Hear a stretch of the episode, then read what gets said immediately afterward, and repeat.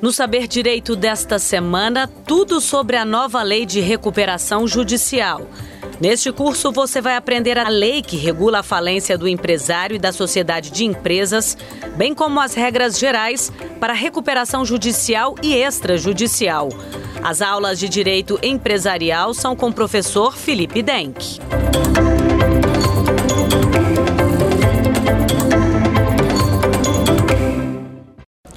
Olá pessoal, dando continuidade hoje na nossa aula 3 do programa Saber Direito da TV Justiça, falando sobre direito empresarial, mais especificamente sobre recuperação judicial.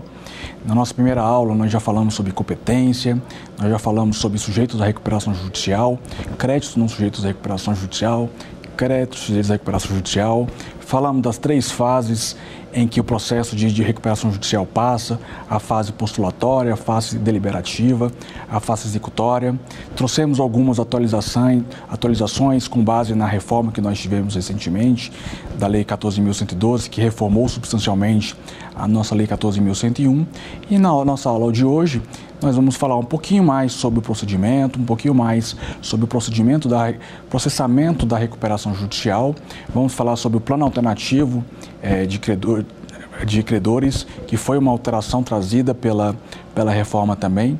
Então, apenas para recapitular as nossas primeiras aulas, o processo se inicia com o pedido de recuperação judicial.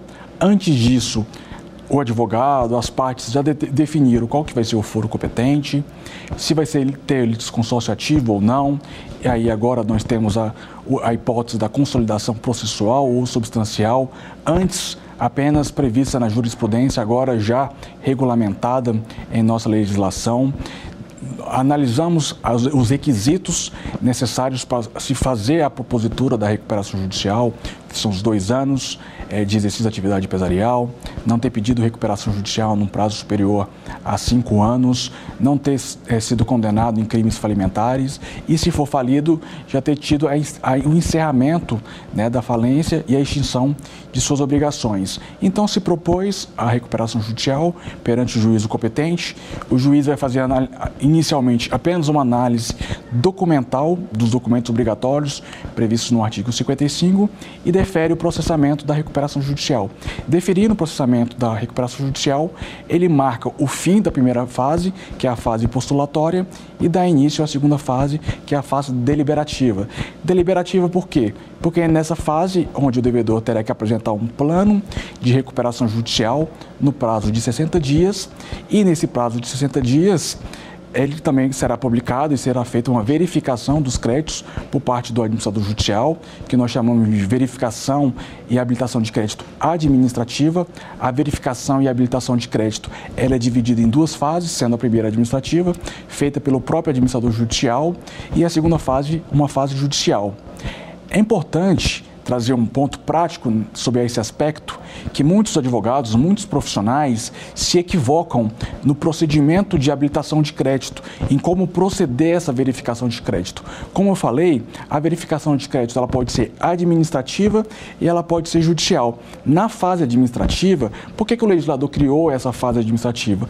É para evitar um, um, uma complexidade maior de procedimento, para evitar um ônus processual diferente então mais simplificado. Então, é uma petição é, simples, dirigida ao administrador judicial, onde será acompanhado dos documentos que exigem. Então, o artigo 9 da nossa Lei 11.101, que é a nossa Lei de Falências e Recuperação de Empresas, prevê como é que vai ser a, instruída a petição inicial de habilitação ou de divergência de crédito. Então, em resumo, a habilitação de crédito vai prever a qualificação do, do, do credor, é, o local de residência do credor, número, a natureza do crédito, então, se ele é crédito trabalhista, se ele é um crédito quirografário, um crédito com garantia real, ou é um, micro, é um crédito do ME, o EPP, que é o micro e pequeno empresário, ou empresa de pequeno porte, o valor né, e uma planilha atualizada do débito. Por que uma planilha atualizada do débito? Como nós falamos nas aulas anteriores, o crédito sujeito à recuperação judicial ele tá, vai ser atualizado até a data do pedido de recuperação judicial. Então, é um documento obrigatório para se apresentar essa habilitação de crédito administrativa essa planilha atualizada do débito. Essa, como eu falei, e vou repetir novamente, parece até que é um pouco redundante eu ressaltar isso é, muitas vezes em uma só fala, porque muitos advogados, muitos profissionais, nessa fase administrativa, protocolam o pedido de habilitação judicialmente. E o pior, no próprio processo. A habilitação de crédito, quando ela não é administrativa, quando acaba-se o prazo da habilitação administrativa, ela é feita judicial. E a judicial ela é protocolada por dependência ao processo principal de recuperação judicial. Então, é um grande equívoco, primeiro, protocolar a habilitação de crédito ou divergência na fase administrativa no próprio processo, e o pior, ao invés de ser protocolado por dependência, no caso da habilitação retardatária, protocolar no bojo do processo, que acaba criando um tumulto processual muito grande. O que alguns magistrados fazem é intimam o administrador judicial para que ele relacione todas as habilitações de crédito que foram protocoladas no bojo do processo principal, para que ele recepcione esses créditos, faça a verificação de créditos, comparando com os documentos contábeis disponibilizados pela empresa devedora, para consolidar a segunda relação de credores. Já tem outros magistrados, que já é um pouco mais radical, que defendem que por ter sido é, utilizado e pleiteado na via inadequada, essa movimentação, como hoje a boa parte dos processos são processos eletrônicos, manda bloquear a movimentação. Então, quem já teve acesso a um processo judicial eletrônico vai perceber que vai ter situações em que você não vai ter acesso àquele, àquele documento por aparecer a informação movimentação bloqueada. Quando se tratava de processos físicos, algumas cidades ainda contam com processos físicos, o juiz manda retirar a habilitação de crédito do processo e entrega para o procurador para que ele tome a providência e faça a habilitação de divergência no procedimento adequado. Isso acaba causando um atraso e um retrabalho por parte daquele profissional que habilitou equivocadamente aquele, aquele habilitação de crédito. Então, o administrador judicial fez a verificação de crédito elaborou a segunda relação de credores, ele vai publicar um segundo edital, que é o edital contendo a segunda relação de credores. Para a Assembleia Geral de Credores, geralmente é utilizado essa segunda lista de credores. E aí é importante fazer essa distinção entre a habilitação de crédito administrativa e a habilitação de crédito judicial. Passados 15 dias contados da data da publicação do primeiro edital, informando que foi deferido o processamento da recuperação judicial, contendo a primeira relação de credores, abre-se um prazo de 15 dias para fazer essa habilitação de crédito administrativa. Terminado esse prazo de 15 dias, toda e qualquer habilitação de crédito, até a consolidação do quadro geral de credores, é feita de maneira judicial, o que nós chamamos de habilitação ou divergência retardatária. E nós também temos um outro incidente processual, que é a impugnação de crédito. Ou seja, o credor apresentou uma divergência ou habilitação administrativa perante o administrador judicial, mesmo assim persistiu alguma inconsistência e persistiu algum erro, então aquele credor pode fazer uso de uma impugnação de crédito para questionar aquela segunda relação de credores. Não havendo nenhuma habilitação de crédito é, retardatária, aquela segunda relação de credores será homologada como quadro geral de credores, ou seja, todos os pagamentos é, dos créditos sujeitos à recuperação judicial serão pagos conforme o quadro geral de credores. A segunda lista é muito importante porque, em regra, para a Assembleia Geral de Credores, nós vamos detalhar um pouco mais quando nós voltarmos a falar um pouco mais da Assembleia Geral de Credores, é que a lista que é utilizada como lista de presença para participação na Assembleia Geral de Credores é a segunda relação de credores, em regra. Eu falo em regra porque é muito difícil, quando há impugnação de crédito, uma habilitação retardatária ou divergência retardatária, ter sido consolidado o quadro geral de credores. Então, em regra, se utiliza-se a segunda lista de credores. A lei estabelece que, na ausência e na impossibilidade de ter sido elaborada essa segunda relação de credores, a lista que vai ser utilizada é a primeira relação de credores. Então, é importante essa distinção entre a habilitação de crédito administrativa e a judicial. Relembrando que a judicial ela pode ser protocolada, pode ser apresentada até a consolidação do quadro geral de credores. Agora, você tem uma divergência você tem uma habilitação de crédito e quer fazer alguma correção daquela relação de credores ou do quadro geral de credores, aí a lei estabelece nos artigos, no parágrafo 6 do artigo 10 e o artigo 19, duas outras possibilidades. Nós temos a ação de retificação do quadro geral de credores, então essa é utilizada quando você precisa, geralmente em regra, fazer uma habilitação ou divergência depois que já foi apresentado o quadro geral de credores, ou ação rescisória. Ação rescisória é quando há algum erro, alguma informação equivocada que é necessário fazer essa retificação do quadro geral de credores. Então, é mediante a, a ação prevista no artigo 19. Voltando agora ao procedimento, já foi feita a verificação de créditos, agora nós estamos aptos né? Foi apresentado o plano de recuperação judicial e houve uma objeção nesse prazo de 30 dias. Então, nós vamos realizar a Assembleia Geral de Credores. Como nós falamos na segunda aula, a Assembleia Geral de Credores é o principal ato do processo de recuperação judicial, onde vai ser feita é, as deliberações quanto à aprovação, modificação ou rejeição do plano de recuperação judicial, onde vai ser decidido se vai ser constituído comitê ou não de credores, é, se houver necessidade da, de fazer uma substituição dos gestores da empresa por um gestor judicial também vai ser uma atribuição da Assembleia Geral de Credores e, por fim, qualquer matéria afeta aos interesses do credor serão deliberados.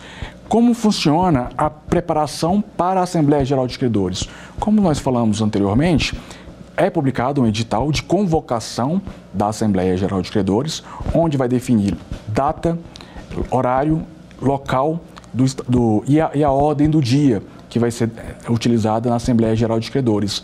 Os credores que forem fazer presentes através de procuradores na Assembleia Geral de Credores, eles têm que obedecer, é, é, é, respeitar uma previsão legal de informar ao administrador judicial ou entregar ao administrador judicial com antecedência de 24 horas antes da Assembleia os documentos procuratórios que demonstrem a regularidade de representar aquele credor na Assembleia Geral de Credores e no caso de sindicato o prazo é um pouco maior em função da maior quantidade de documentos que ele exige um prazo mínimo de 10 dias.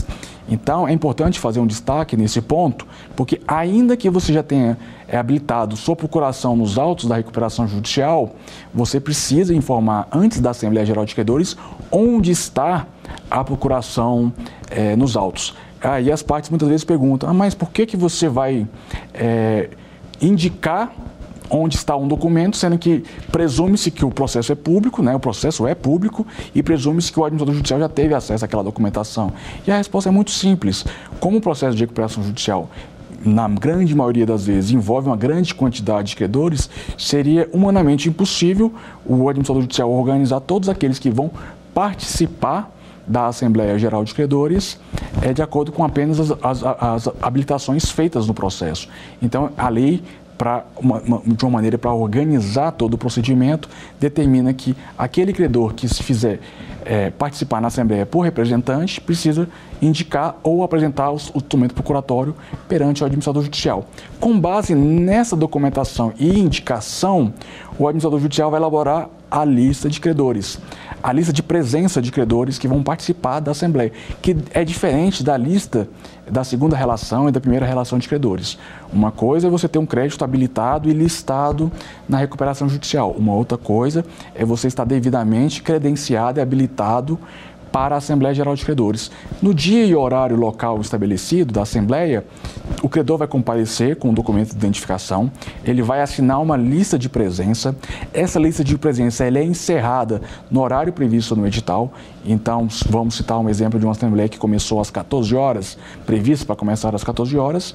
Das 13 horas até às 14 faz o cadastramento dos credores que vão participar da Assembleia e depois desse horário faz o encerramento declarando é, aberta a Assembleia Geral de Credores. Como eu falei nas aulas anteriores, há uma necessidade de quórum mínimo para a primeira Assembleia, para que ela seja instalada a primeira Assembleia, que é 50% mais um de, dos, de cada classe dos créditos presentes na Assembleia, e na segunda convocação, independente do quórum. Então, não havendo quórum, encerra o administrador judicial faz a leitura da ata, encerra o ato e já indica para aqueles que já participaram da Assembleia. Então, a Assembleia não é, assim como uma, uma audiência de instrução e julgamento, ela não é, ela não é interrompida, ela é apenas suspensa. Suspensa para continuar em uma data posterior. Então, na data da, da convocação da segunda Assembleia, todos aqueles credores que participaram da Assembleia, da, cadastraram, estão aptos para participar da segunda. E aqueles que não tiveram tempo de apresentar o documento procuratório ou o credor ele se faz, ele se faz presente na Assembleia, não pôde comparecer, ele pode novamente, abre-se novamente os prazos de 24 horas e 10 dias para que ele possa estar tá sendo representado em Assembleia Geral de Credores. Instalando a Assembleia na segunda convocação, independente de quórum, ainda que haja suspensão dessa Assembleia Geral de Credores, não é possível mais nenhum credor requerer o seu credenciamento para participar da Assembleia. O que acontece muito em processos de recuperação judicial é ter a instalação da Assembleia e, às vezes, por algum objeto da Assembleia, ou apresentação de um plano modificativo, ou um fato novo que surgiu, é, quanto a, ao objeto da Assembleia, a parte ou os credores fazem a suspensão, requerem a suspensão é, desse ato para que ela seja, estejam, eles tenham um prazo para deliberar sobre aquele assunto e volte a se reunir em uma data posterior. Então, a partir do momento que a, Assembleia Geral de Credores ela é instalada, não é possível mais nenhum credenciamento. Agora, houve o credenciamento, é, vamos passar agora analisando a Assembleia Geral de Credores sob a ótica da deliberação acerca do plano. Qualquer matéria é, que vai ser deliberada na Assembleia Geral de Credores, é, o critério, o quórum de deliberação, ele é o qualitativo, é o quantitativo, perdoe. Quantitativo no seguinte, é por cabeça. Então vamos pensar num, num número simples de uma, de uma recuperação judicial é que tem 100 credores trabalhistas, 100 credores quirografários e 100 credores é, ME e EPP. Para você ter o quórum de aprovação em, em, outras matérias, que não seja deliberação do plano, você precisa da anuência de 50% mais um daqueles credores presentes para você conseguir a aprovação daquele objeto, por exemplo, é, a suspensão da Assembleia ou a, a, constituição ou não do Comitê Geral de Credores, como nós falamos na aula, na segunda, na segunda aula. Então, esse é o código de deliberação do quórum em relação a outras matérias que não envolvam a aprovação do plano. Agora, em relação ao plano, nós temos o critério quantitativo e o qualitativo. Para que o credor obtenha a aprovação do plano no critério quantitativo e qualitativo, no qualitativo é por crédito, então os credores presentes, a quantidade de créditos presentes na Assembleia Geral de Credores. Então, 50% mais um dos créditos presentes na recuperação judicial tem que aprovar o plano e no caso do quantitativo é por cabeça. Então, é 50% mais um dos credores presentes. No caso da classe trabalhista e do MREPP, que é o micro pequeno empresário, a apuração do quórum é apenas quantitativa. No caso do, do, da garantia real e do quirografário, é quantitativa e qualitativa. Então, nesse momento, é, recapitulando um pouquinho o que nós falamos na aula anterior, o, o administrador judicial faz a leitura do, do, da ata, né, da, do, do, do, edital de convocação, que é a pauta do dia, passa a palavra para a devedora, apresentar o seu plano de recuperação judicial, fazer as suas exposições, depois passa a palavra para os credores e encerrada essas fases de orais, em que as partes vão apenas sustentar as suas ideias, apresentar as suas dúvidas, encerra essa fase e passa para a fase de votação. E aí na votação as pessoas votam é, seu voto, sua votação. Hoje é muito utilizado o voto eletrônico. Antes você votava por, ou por negativa, né? Então quem não, quem não, é, não é, rejeitasse o plano ficasse permanece quieto, né? Ou levantasse caso estivesse rejeitando ou é, manifestando qualquer discordância em relação ao plano de, de, recuperação judicial. Hoje, as grandes assembleias são automatizadas, então, num, num, num, aparelho você vota se você é favorável ou não ao plano de recuperação judicial. Após essa fase de apuração do, do, do, dos votos, o, o administrador judicial pede a suspensão da Assembleia por alguns minutos para que ele possa apurar e, no final, ele dá o veredito, ele dá o resultado da, do, do, da deliberação da Assembleia. Se o plano for aprovado de acordo com o quórum que eu falei anteriormente, o plano é considerado aprovado. Se não, é rejeitado e, e o administrador judicial encaminha o processo para o magistrado para que ele convole a recuperação judicial em falência. Existe uma excepcionalidade na lei que, chama, que nós chamamos é, de crown down. E o que seria esse crown down? O crown down é uma modalidade, uma exceção a, em caso de rejeição do plano de recuperação judicial. Então, caso o credor não obtenha aprovação conforme o quórum estabelecido em lei, há uma excepcionalidade de aprovação alternativa. Neste caso, o juiz vai verificar a acumulação de algumas situações exigidas na lei para que ele defira o processamento da recuperação judicial, ainda que haja rejeição em Assembleia Geral de Credores. E quais são os requisitos é, do Crown Down? Primeiro, ele tem que ter aprovação em duas das classes né, em que teve, então, por exemplo, vamos pensar numa Assembleia Geral de Credores onde tinham três classes de credores, se houver rejeição em uma, ele terá que ter aprovação nas outras duas classes. Na classe em que houver rejeitado, ele terá que ter um terço dos votos aprovados. Então, ainda que seja rejeitado, ele precisa ter um terço. E ele precisa de aprovação de 50% de todos os créditos sujeitos à recuperação judicial. Então, se ele preencher cumulativamente esses requisitos, o juiz pode fazer a concessão, declarar aprovado o plano de recuperação judicial, ainda que em discordância de parte do, dos credores e conceder a recuperação judicial. E aí, nesse ponto do Crown Down, nesse ponto da Assembleia, é importante trazermos uma modificação, uma atualização que teve agora a nossa Lei 11.101 com a reforma da lei trazida pela Lei 14.112, que é a possibilidade de apresentação de plano judicial alternativo pelos credores. Qual que foi a ideia do legislador em criar esse plano alternativo que tem sofrido duras críticas por parte dos juristas, por parte dos professores, dos operadores do direito a respeito desse tema. A ideia do legislador foi trazer um maior equilíbrio de poderes entre devedor e credor. Todos nós sabemos que o plano de recuperação judicial, como, e como foi falado antes, é apresentado pela devedora. Então, só cabia à devedora estabelecer quais seriam os meios de recuperação judicial, quais seriam as alternativas utilizadas, como seria a forma de pagamento, como seria, se teria carência ou não teria carência.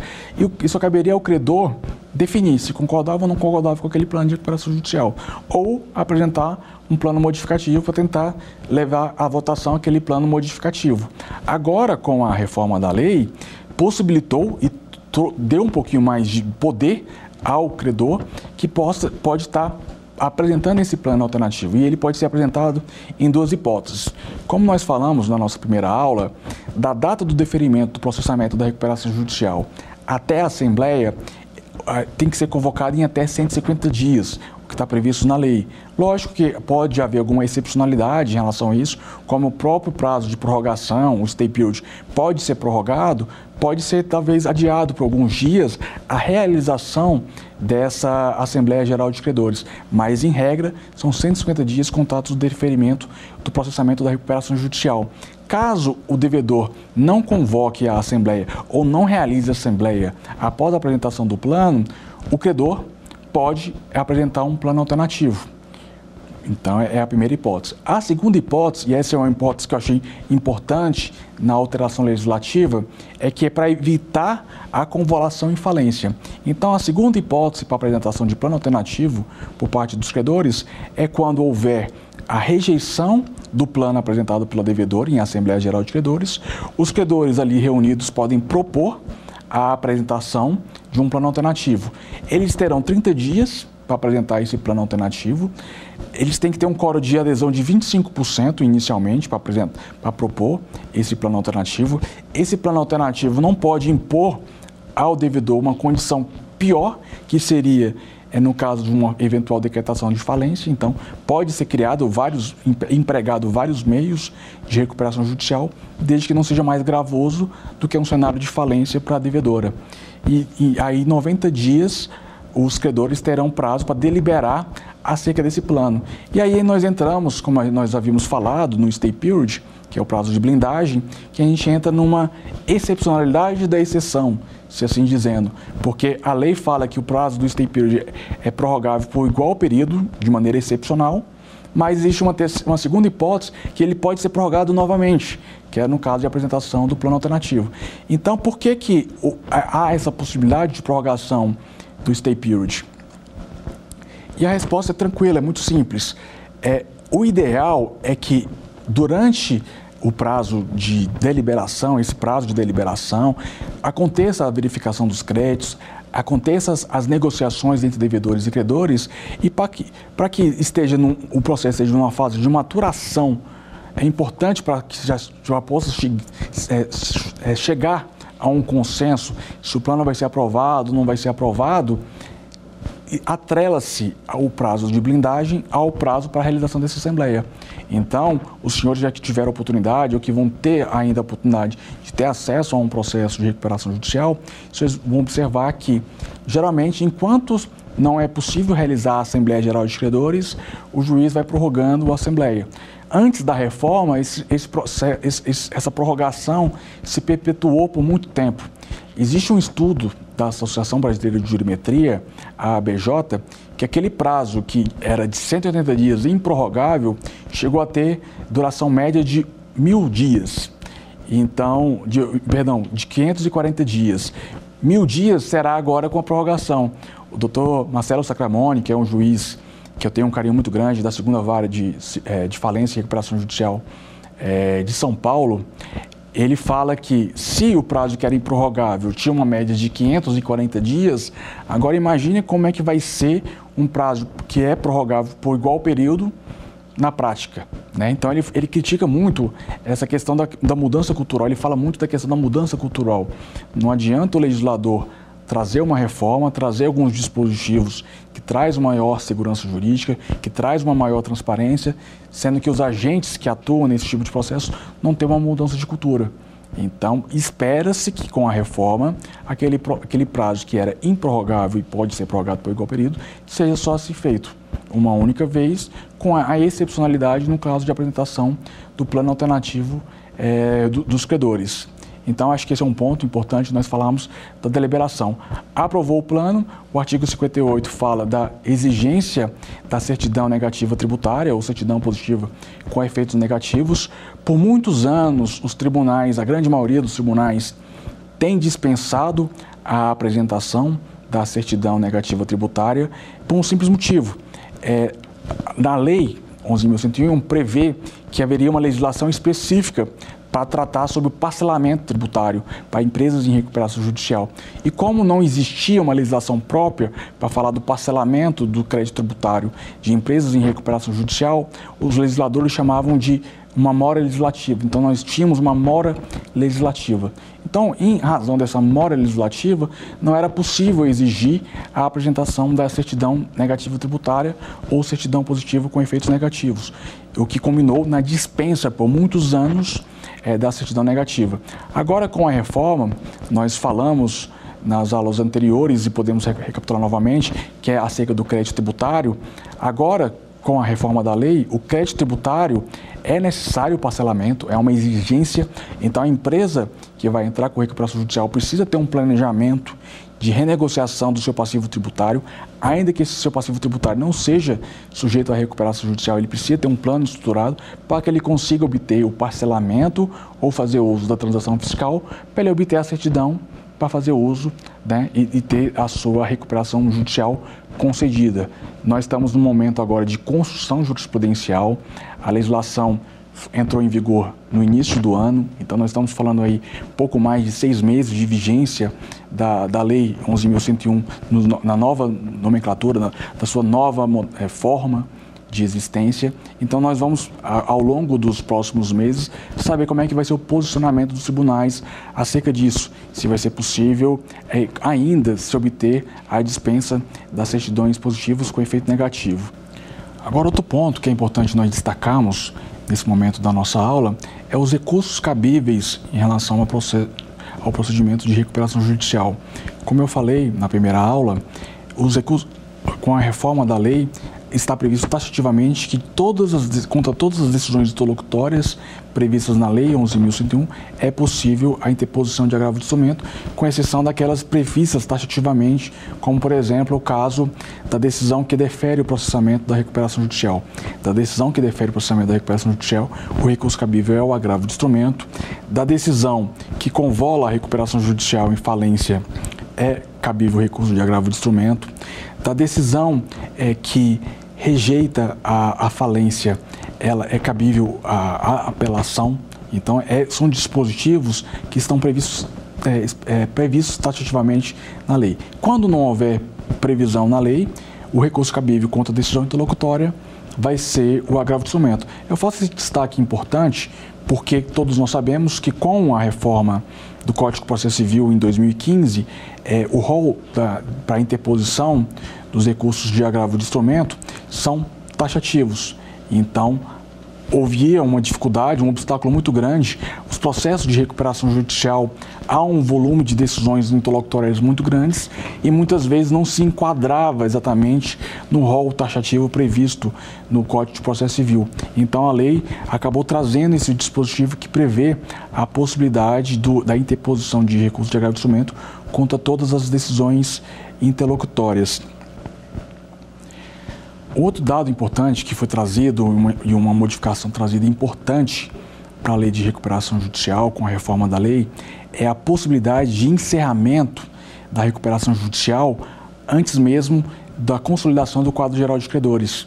É, principalmente em processos de grande volume, é onde há uma grande é, pluralidade de credores na recuperação judicial, é, você impossibilitar o encerramento da recuperação judicial é, fazia com que ficássemos com processos muito longos, processos com muito tempo de duração de recuperação judicial. Então a reforma agora trouxe uma possibilidade de encerramento da recuperação judicial antes da consolidação do quadro geral de credores.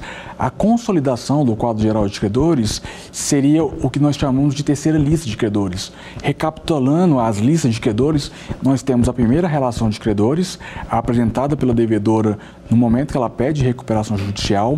Nós teríamos a segunda relação de credores, é, do momento em que o administrador judicial faz a verificação do crédito e elabora a segunda relação de credores. E a terceira relação de credores, ou o quadro geral consolidado, seria uma terceira lista, que seria a lista consolidada após o julgamento das impugnações dos incidentes de verificação de crédito no processo de recuperação judicial. Então, agora com a reforma, é possível o encerramento da recuperação judicial antes mesmo da consolidação do, do quadro geral de credores. E aí como é que fica aquelas habilitações, né, as impugnações retadatárias é, protocoladas por dependência ao processo de recuperação judicial? O processo principal é arquivado e todas elas continuam em processamento perante aquela vara onde já, já tramitava o processo de recuperação judicial, naquele foro competente para se processar a recuperação judicial. E aí fica uma dúvida, recentemente em uma conversa com o doutor Marcelo Sacramone, e como é que ficaria a remuneração do administrador judicial? Eu não falei nas aulas anteriores, então trago essa informação é, para os senhores. A remuneração do administrador judicial é feita pela devedora, ela é fixada pelo magistrado conforme critérios de grau de complexidade, né, os valores praticados no mercado, e aí ele fixa a remuneração. A remuneração ela é limitada em 5% do valor do passivo. Né? Então, na recuperação judicial, é 5% do valor, até 5% do valor do passivo, e no caso da falência, até 5% do valor do ativo. No caso da recuperação pelo plano especial, e na próxima momento da nossa aula nós vamos falar sobre esse plano especial que foi mencionado ao longo da aula, das duas últimas aulas por diversas vezes, a recuperação pelo plano especial é limitado à remuneração do administrador judicial em 2%. Mas aí como é que ficaria a remuneração do administrador judicial caso ocorra o encerramento da recuperação judicial antes da consolidação do quadro geral de credores? Porque, em regra, ele não tem mais atuação no processo de recuperação judicial, mas ele tem atuação no sistema de habilitação de crédito. Então, acredito que a jurisprudência vai caminhar no sentido que vai poder ser fixado uma nova remuneração para o administrador judicial ou ser prorrogado a remuneração do administrador judicial em caso de encerramento da recuperação judicial antes da consolidação do quadro geral de credores. Agora, falando do plano especial de recuperação de empresas, os, os seus artigos 70 e seguintes da Lei 11.101 prevê uma recuperação especial para o micro e pequeno empresário desde 2014 que o legislador vem preocupando com o micro e pequeno empresário, com o reempreendedorismo. Então é importante nós criarmos em toda a legislação do país é, mecanismos que possam trazer benefícios ao micro e pequeno empresário. Todos nós sabemos que quase 98% das empresas existentes no Brasil, as empresas privadas existentes no Brasil, são micro e pequenas empresas. E na grande maioria das vezes, essas micro e pequenas empresas são formadas por empresas familiares ou uma empresas de menor estrutura. Então, visando estimular o empreendedorismo, criou-se nas legislações né, benefícios para o micro e pequeno empresário. E na Lei 11.101 não poderia ser diferente. A Lei 11.101, nos seus artigos 70 e seguintes, criou a recuperação pelo plano especial, que é a recuperação do micro e pequeno empresário. O micro e pequeno empresário que passar por dificuldade financeira e precisar fazer uso de um instrumento de recuperação judicial, poderá fazer uso do plano especial. Então é importante destacar que não é uma obrigatoriedade. O micro e pequeno empresário pode fazer tanto o uso do, da recuperação, que nós chamamos de recuperação ordinária, como recuperação pelo plano especial. Caso ele opte pelo plano especial, aí vai ter alguns, vai ter que obedecer alguns requisitos. Né? Primeiro, para fazer uso da recuperação judicial, ele tem que indicar na petição inicial que ele é um micro pequeno empresário e que ele quer fazer uso do plano especial. A partir do momento que ele fazer uso da recuperação pelo plano especial, ele já tem uma pré-determinação de como será feito os pagamentos, qual, como será feito o parcelamento, qual vai ser o índice de correção. Então, no caso do plano especial, o pagamento vai ter que ser feito em 36 parcelas contados de 180 dias, então vai ter uma carência de 180 dias contados da decisão que deferiu o processamento da recuperação judicial, atualizado pela taxa Selic. Diferentemente da recuperação ordinária, onde o devedor pode apresentar um plano de recuperação judicial mais abrangente, no caso da recuperação judicial do micro e pequeno empresário, pelo plano especial, a lei já meio que predeterminou, predefiniu como é que vai ser as condições e forma de pagamentos ali estabelecidos. Qual que, vai, qual que é o benefício da recuperação pelo plano especial? O legislador reduziu a remuneração do administrador judicial, como eu falei em instantes. Então, no caso da recuperação ordinária, é até 5% do ativo, do passivo da empresa. No caso do micro e pequeno empresário, é até 2% do valor do passivo. Não há exigência, não há realização de Assembleia Geral de Credores. Então, caso o credor obtenha aprovação ou não tenha rejeição que supere 50% dos créditos sujeitos à recuperação judicial, ele obtém a aprovação do plano. O que nós temos visto é que, apesar do legislador ter criado um procedimento mais simplificado, menos oneroso para o micro e pequeno empresário, nós temos observado na prática, e os dados estatísticos nos demonstram isso, que poucas empresas, as micro e pequenas empresas, fazem uso da recuperação judicial. Porque ainda com esses estímulos, o processo ainda é um processo complexo, é um processo oneroso, é um processo que para sistemática e para o universo das micro e pequenas empresas, que é um universo simplificado, ele acaba dificultando a reestruturação do micro e pequeno empresário. Pensando nisso, o legislador é, criou o projeto de lei complementar 33/2020, conhecido como Marco Legal do Reempreendedorismo. Esse projeto de lei é muito importante, por, como eu falei anteriormente, quase 98%, nós estamos falando aí, já está ultrapassando a casa dos 98% de empresas que são micro e pequenos empresários. Né? Hoje eles correspondem a 40% do PIB. Né? A, a, grande parte da mão de obra assalariada no país são dos micro e pequenos empresários. Então nós precisamos ter uma, uma atenção mais atenta à recuperação, à reestruturação empresarial do e pequeno empresário. Então, pensando nisso, em março do ano passado foi proposto no Senado o projeto de lei complementar 33/2020, onde estabelece o marco legal do empreendedorismo, que nada mais nada menos do que é um uma lei que prevê uma reestruturação empresarial para o micro e pequeno empresário. Então criou-se a negociação especial extrajudicial, que é um procedimento simplificado de renegociação de dívida perante a, junta comercial. Criou-se um procedimento simplificado de, de renegociação especial judicial, criou-se um procedimento especial de liquidação para que se encerre mais rápido possível a atividade da empresa, possibilitando o retorno do falido ao exercício das suas atividades é, empresariais. Então, foi aprovado no final do ano passado no Senado Federal e esse projeto está em tramitação no Congresso Nacional é, em regime de urgência. Então, é importante os senhores que nos assistem que querer entender um pouquinho mais né, da restauração especial, né, a restauração é, para o micro e pequeno empresário, dar uma lida nesse projeto de lei complementar 33/2020. Falando agora sobre a Assembleia, é bom importante fazer um parêntese que na Assembleia Geral de Credores a lei a reforma da lei trouxe uma possibilidade agora de Assembleia Geral Virtual.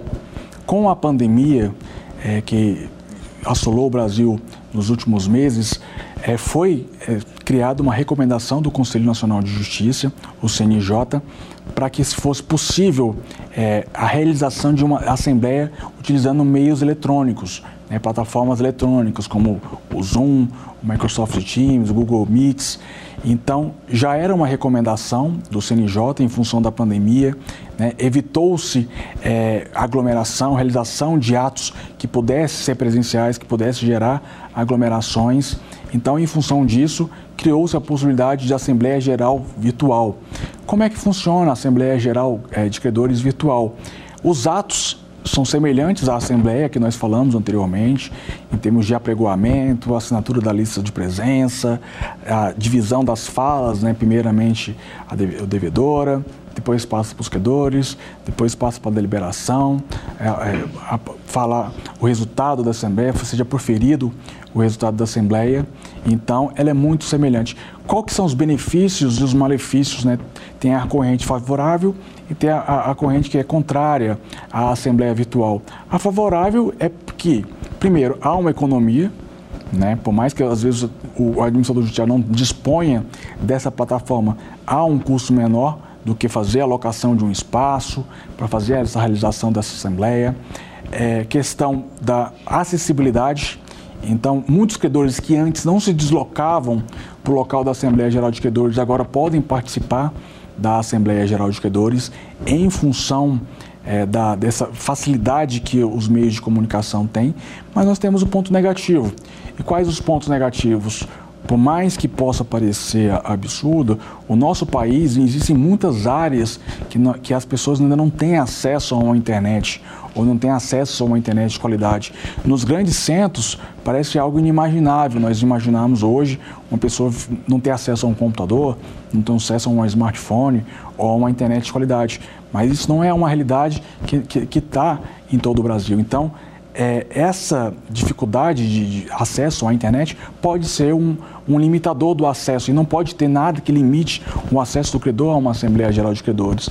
E também tem alguns advogados que têm alegado, alguns profissionais têm alegado que a, a, a Assembleia Virtual ela reduz aquela, aquele contato importante para uma negociação. Né? Mas isso aí eu acredito que não seja um, um empecilho. Hoje, a, a maioria das plataformas é, de transmissão virtual, de videoconferências, elas têm ferramentas onde que possibilitam é, você manifestar a sua vontade num chat, você pode conversar particularmente com alguns credores ou reunir em grupos, ainda que em plataformas virtuais, e através dessas reuniões você ter um contato com os demais credores, ter um contato com a, com a devedora, possibilitando a renegociação e uma negociação acerca do plano de recuperação que vai ser submetido né, para aprovação ou rejeição. E em relação à Assembleia Geral de Credores, também foi criado uma possibilidade que substitui tanto a Assembleia Geral de Credores presencial quanto a virtual, que é o que nós chamamos de termo de adesão. Então, caso o devedor apresente termo de adesão dos credores aderindo ao plano de recuperação conforme o quórum previsto nos seus artigos 36 e 37, é possível a não realização dessa Assembleia Geral de Credores. A Assembleia Geral de Credores é obrigatório que seja realizado quando haja objeção é, do plano, mas ela pode ser substituída pelos mesmos efeitos por uma, um termo de adesão. Então, esse, esse documento veio com um, um, um mecanismo para auxiliar na tomada de deliberação e na tomada de votos em relação ao plano de recuperação judicial que foi apresentado. E aí é importante, é, nós sabemos que, na verdade, o que tem sido visto na prática é que o termo de adesão vai ser utilizado em, em recuperações de menor porte. Porque imaginemos nós uma recuperação judicial com uma infinidade de credores, com milhares de credores. Imagine a dificuldade de se conseguir um termo de adesão em relação a, a, a credores que tenha, obtenha aquele quórum de aprovação. Né? Então, tanto o, o, termo de adesão como a Assembleia Geral de Credores foram mecanismos trazidos é, diante da reforma como modalidade de deliberação do plano de recuperação judicial que veio para ficar. É importante, eu falei, acho que é bom recapitular, que uma da, a, a reforma da, da lei, apesar de ter sofrido uma forte crítica, e uma das críticas que, que, que, mais tem sido duras quanto à reforma é porque nós tínhamos uma construção jurisprudencial de mais de 15 anos. E a gente agora voltou praticamente para a estaca zero. Então nós vamos ter que iniciar uma nova construção jurisprudencial. Então, é, muitos é, operadores do direito é, falam que a reforma tinha que ser pontual em determinados dispositivos e não uma reforma ampla como foi. Alguns dispositivos, como a recuperação judicial do produtor rural, ficou pior do que antes da reforma. Ficou pior porque antes da reforma, o, o, Superior, o Superior Tribunal de Justiça já tinha estabelecida a possibilidade do produtor rural requerer recuperação judicial, desde que ele comprovasse o exercício da atividade por mais de dois anos, através de seus documentos contábeis, e fizesse o registro na junta comercial, comprovando a regularidade do seu registro perante aquele órgão. Mas agora, com a reforma, retirou-se da sugestão da recuperação judicial uma grande quantidade de créditos, como é o caso da CPR de liquidação física. Então, a CPR de liquidação física foi excluída da sugestão da recuperação judicial. Então, antes, a, a recuperação de produto oral, que era mais abrangente, agora se tornou limitante. E aí a maior crítica que tem se feito em relação à reforma da lei de recuperação judicial é isso, é você perder uma construção jurisprudencial feita ao longo dos últimos 15 anos.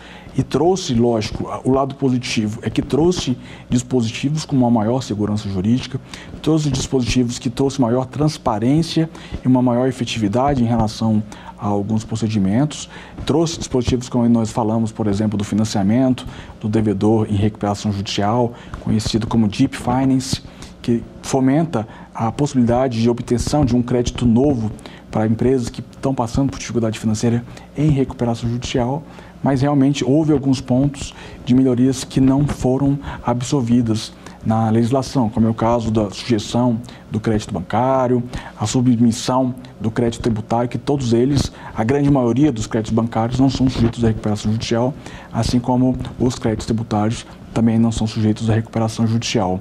Agora, vamos passar para o, o nosso quiz, onde nós teremos é, mais três perguntas. É, vamos lá.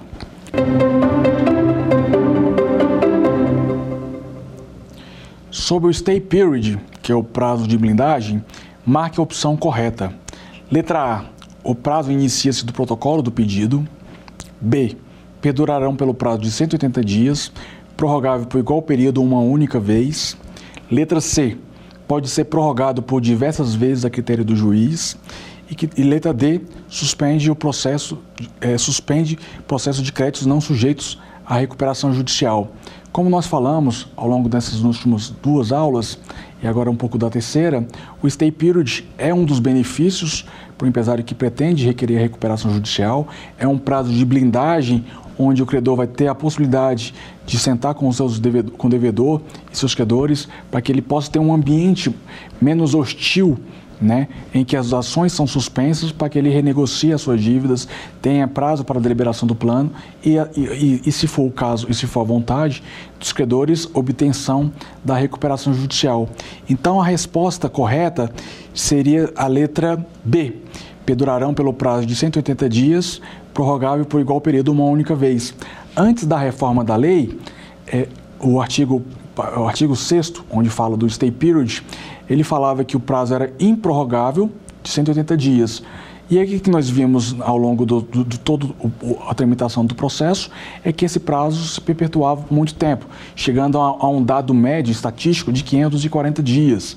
Né? Então agora a lei alterou, então é prorrogável uma única vez em caráter excepcional por mais 180 dias. É, agora vamos para a segunda pergunta do nosso quiz.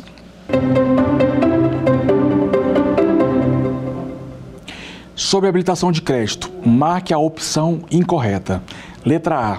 O prazo de habilitação de crédito administrativa é de cinco dias. Letra B.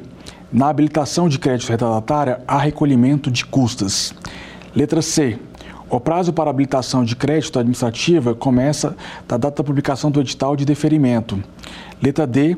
O prazo de crédito administrativo é feita perante o administrador judicial. A habilitação de crédito administrativa é feita per, perante o administrador judicial.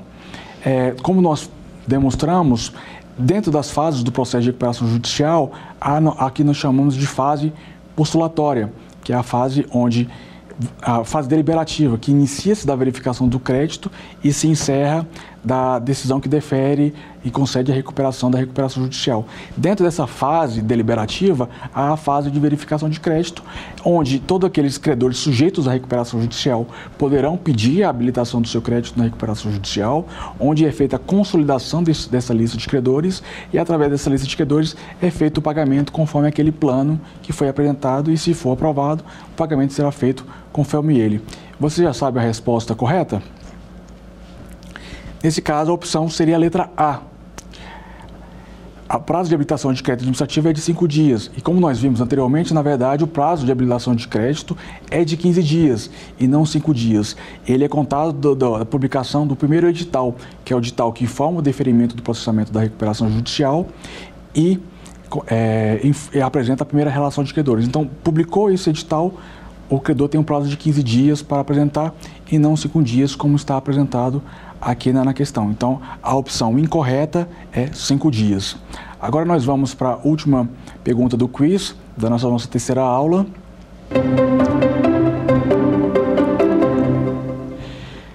Na recuperação judicial, em regra, a condução da empresa compete a opção administrador judicial, B, comitê de credores, C, gestor judicial, D, o próprio empresário. Diferentemente do processo de falência, na recuperação judicial, a recuperação judicial ela é conduzida pelo próprio empresário.